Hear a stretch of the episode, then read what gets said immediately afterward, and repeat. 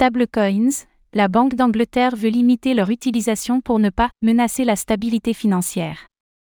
Les stablecoins menacent-ils la stabilité financière? Lors d'un discours à Londres, le sous-gouverneur de la Banque d'Angleterre est revenu sur la question des stablecoins. Il propose notamment une régulation de ces actifs et une limitation de leur usage pour protéger leurs utilisateurs et le système financier actuellement le place. Cependant, l'implémentation future de la livre numérique pourrait bien les concurrencer.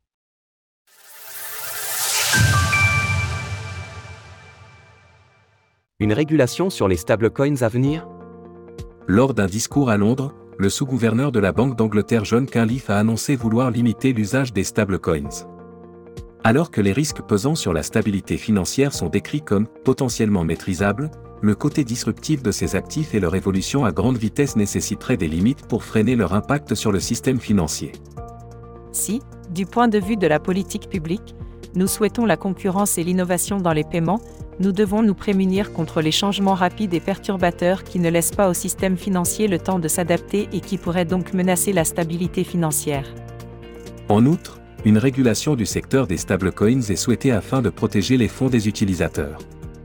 Alors que les clients des banques commerciales anglaises peuvent être indemnisés jusqu'à 85 000 livres, les utilisateurs de stablecoins n'ont aucune sécurité sur la valorisation future de leurs stablecoins en cas de faillite. Les détenteurs d'UST en ont fait les frais en mai 2022 lors du crash de l'écosystème Terra, Luna. Dans ce cadre, la Banque centrale du pays souhaite appliquer aux stablecoins les mêmes règles que celles imposées aux banques commerciales. Les stablecoins utilisés dans le cadre de paiement devront alors être garantis par des actifs liquides et de haute qualité, avec des dépôts envisageables directement à la Banque d'Angleterre. Tandis que les limites énoncées par John Cunliffe restent sommaires et vagues, nous pouvons nous attendre à de futures restrictions législatives concernant les entreprises émettant des stablecoins, voire à des plafonds de paiement pour leurs utilisateurs. En parallèle, un projet de monnaie numérique de banque centrale, MNBC, est en cours par la Banque centrale du pays afin de concurrencer ses actifs des MNBC qui ne font pas l'unanimité. La Banque d'Angleterre prépare-t-elle sa propre monnaie stable? Toujours selon John Cunliffe, une livre numérique de banque centrale est en cours de conception. Imaginée pour le marché de détail, elle vise à proposer de nouvelles solutions de paiement pour les transactions quotidiennes des consommateurs et des entreprises. Selon un rapport d'études datant de février 2023, la Banque d'Angleterre et le Trésor britannique cherchent à appliquer un plafond sur les futurs comptes de MNBC.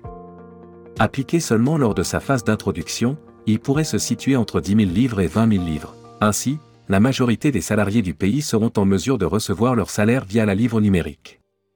Que cela soit dans l'écosystème des crypto-monnaies ou en dehors, les monnaies numériques de banque centrale ne font pas l'unanimité.